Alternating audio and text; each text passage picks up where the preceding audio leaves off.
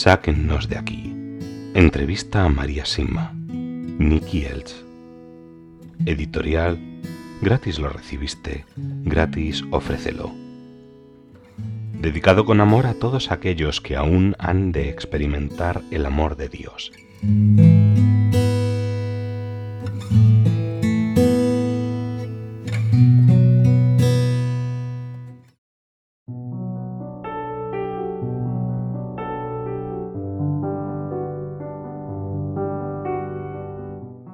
La confesión.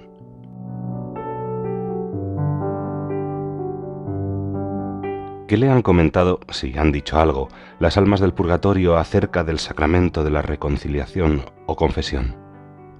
Oh, sí, lo mencionan con frecuencia. Están muy tristes de que se haya vuelto tan poco frecuente, que se haya dejado de lado.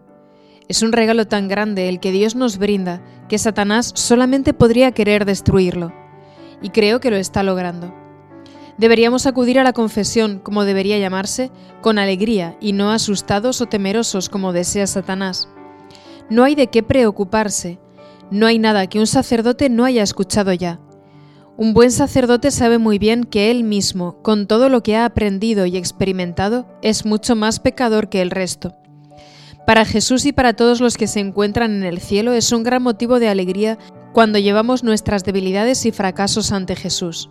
Las almas del purgatorio me han contado que no existirían el 60% de todas las depresiones que se sufren en el mundo si se aprovechara este enorme regalo. Muchos especialistas, empresas farmacéuticas y orientadores se quedarían sin trabajo si todos se confesaran regularmente. Nuestro Señor puede salvar y sanar a todos y a todo, según Él quiera, tan solo con pedírselo. Nuestra madre ha dicho, y creo que fue en Medjugorje, que la confesión mensual sanaría a Occidente. La confesión no se entiende correctamente. Para la mayoría nos resulta difícil diferenciar entre el bien y el mal, pero otro tema mucho más peliagudo es diferenciar entre lo bueno y lo mejor. La confesión no está solo para confesarnos de haber robado un banco, pues de hecho muy pocos de nosotros robamos bancos. Para la mayoría está para buscar cómo ser cada vez mejores a los ojos de Dios. ¿Qué podría haber hecho durante este último mes para haber sido más santo? Eso es lo que nos debemos preguntar. Y que alguien diga que durante el último mes hizo todo lo que estuvo en su mano para cumplir perfectamente la voluntad de Dios. La humildad nos trae la más grande de todas las gracias. Jesús regala sus mayores tesoros a los más pequeños de corazón.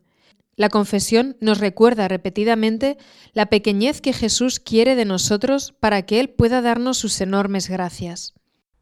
¿Cómo respondería a todos los que dicen y lo hacen con sinceridad que no necesitan un sacerdote para confesarse, que no necesitan contarle sus cosas a otra persona, sino que pueden dirigirse directamente a Dios? Si lo que usted dice fuera cierto, los psicólogos y psiquiatras no tendrían tanto trabajo.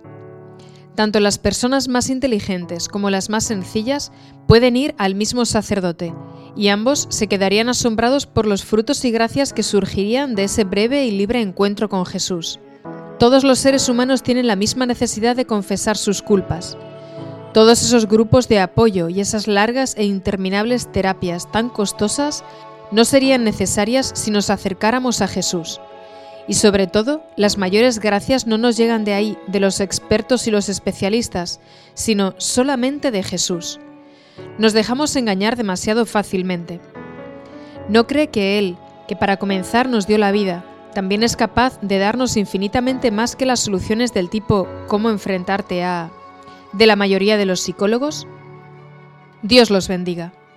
Muchos de ellos ni siquiera reconocen la realidad del pecado ¿Y cómo van a poder tratar entonces la realidad del perdón?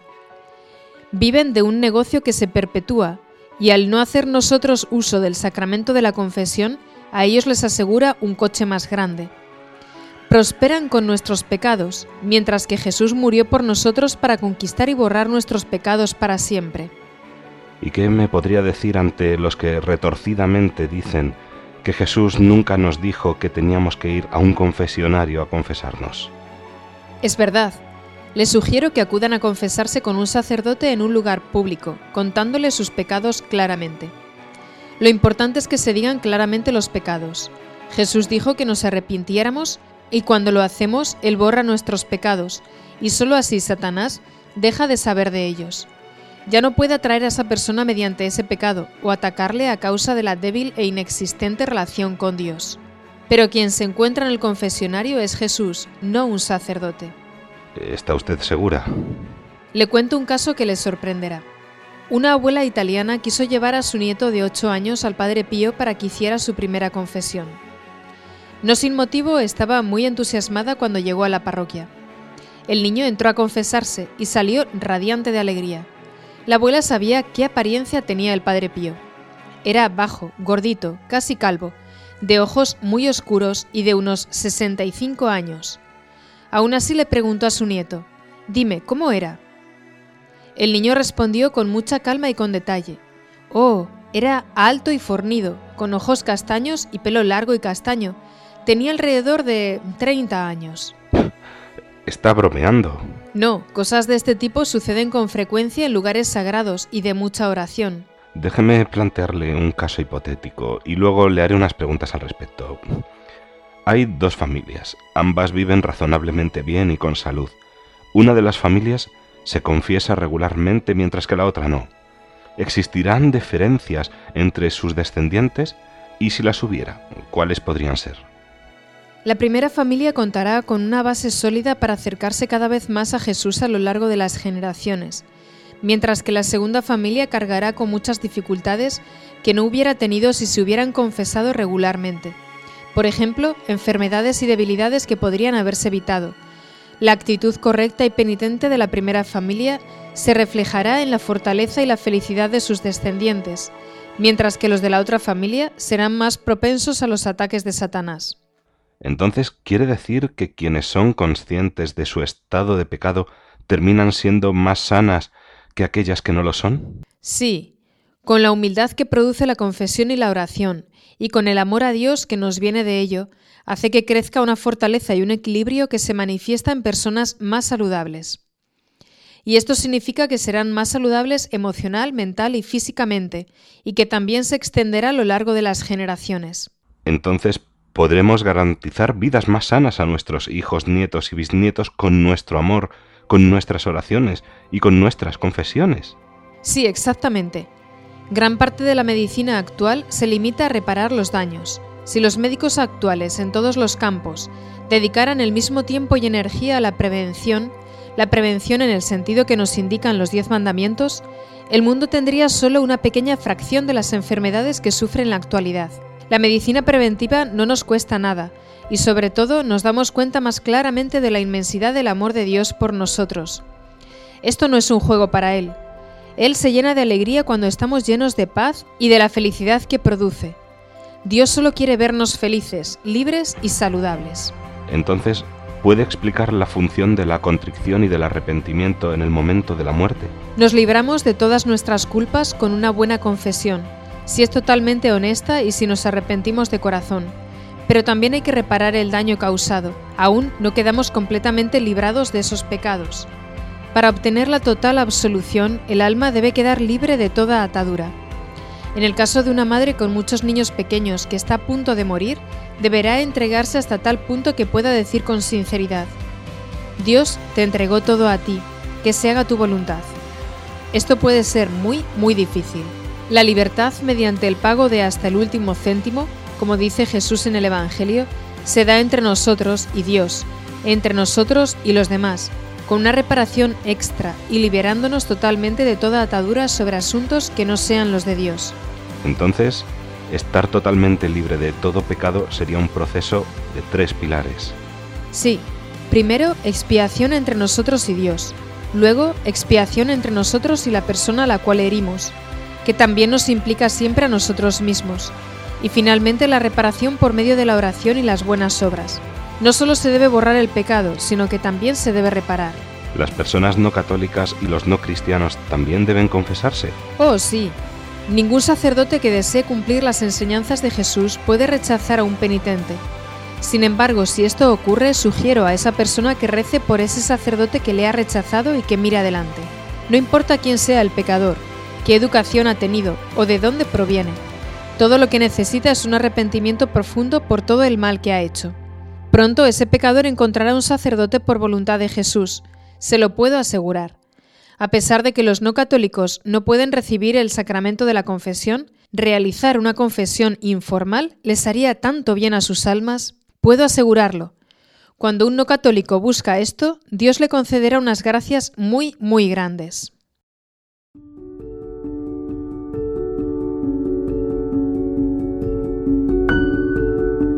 Rosario.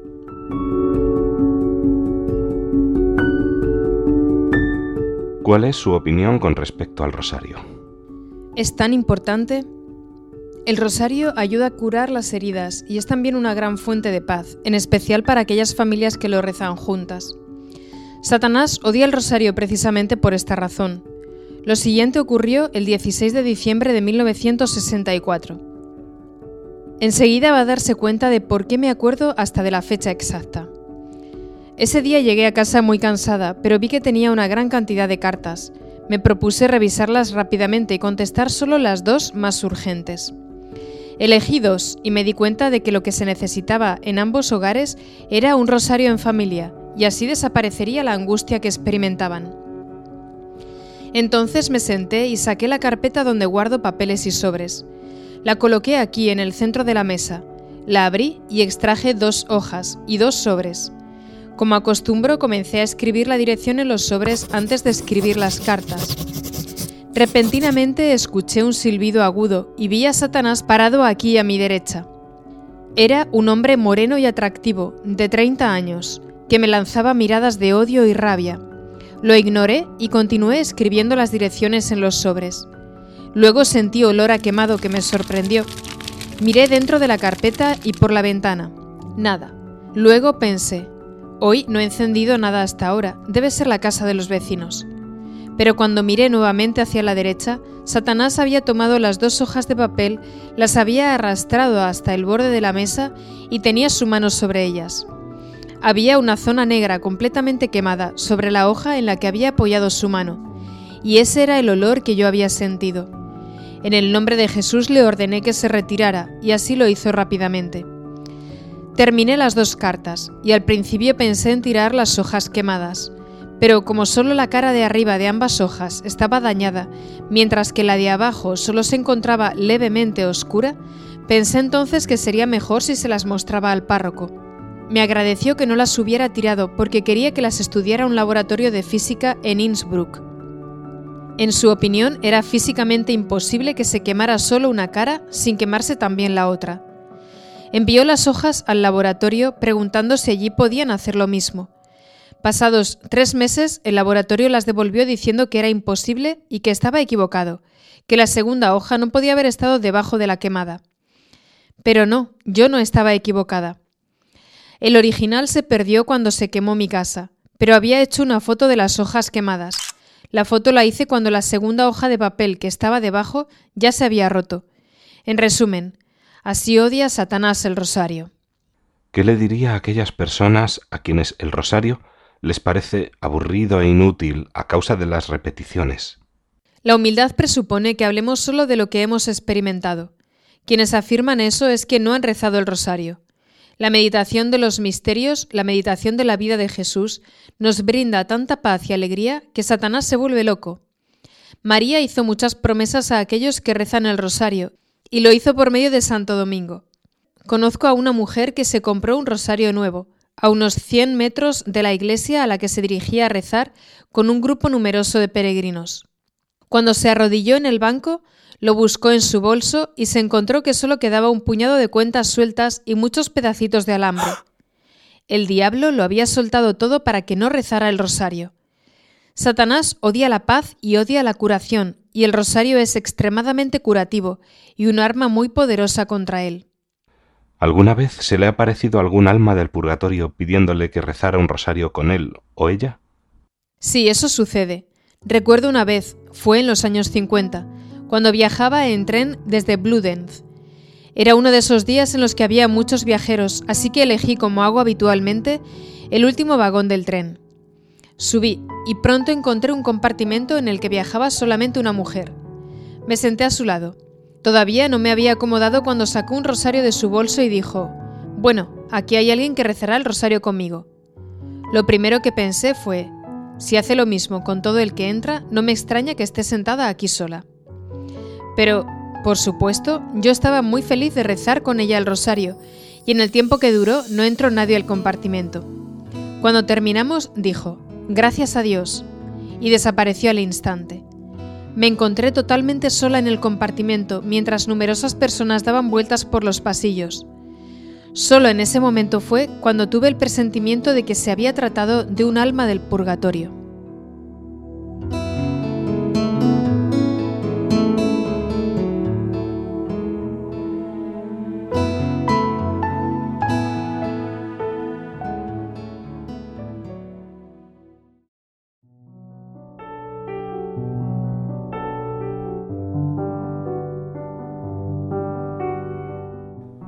Los sacramentales.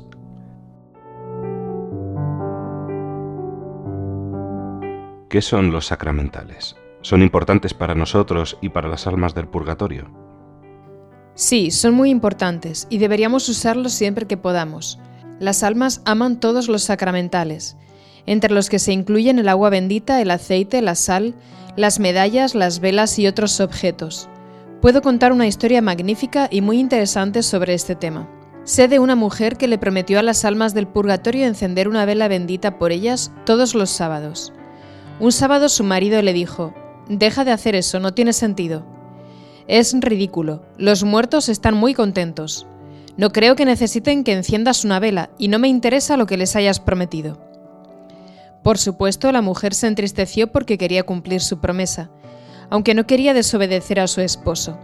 Entonces pensó, muy bien, la pondré en la estufa y allí no la verá. Colocó la vela en la estufa y cerró la pequeña puerta, que por cierto tenía una ventanita también pequeña. Salió entonces de la casa, y al poco tiempo llegó su marido. Cuando estaba a punto de tirar algo, se dio cuenta con sorpresa de que en la estufa había una luz, así que extrañado abrió la puerta y miró dentro. Para su gran asombro, no solo vio la vela ardiendo, sino seis pares de manos juntas en actitud orante alrededor. Cerró la puerta y esperó a que regresara su mujer. Cuando llegó le dijo, ¿Por qué has puesto la vela dentro de la estufa? Deberías ponerla aquí en la mesa. ¿Les gusta también algún tipo de música en particular? Sí, les gusta la música sacra y de forma especial el sonido de las campanas que convocan a las familias a la iglesia. Así que nos puede sorprender que en algunos laicistas protesten diciendo que las campanas son una invasión a su privacidad. Satanás tiene otro punto más a su favor si las sociedades están tan espiritualmente muertas como para no reaccionar ante estos ataques. ¿Cómo puede ayudarnos a nosotros y a las almas del purgatorio el agua bendita? Deberíamos tener agua bendita a mano en todos los hogares. Deberíamos usarla con frecuencia en caso de que algo nos perturbe o si se ha cometido un gran pecado. Deberíamos rociar el lugar con agua bendita.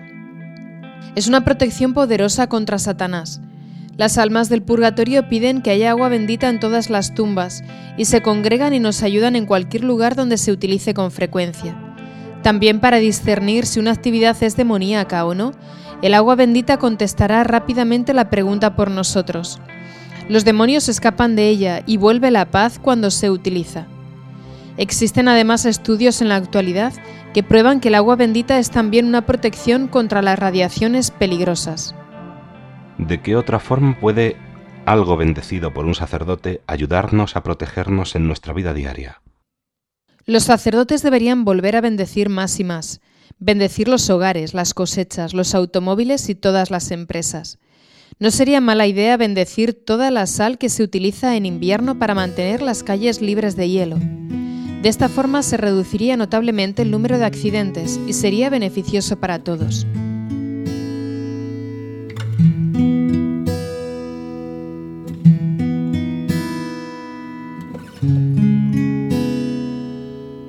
Sáquennos de aquí. Entrevista a María Sima. Nicky Elch.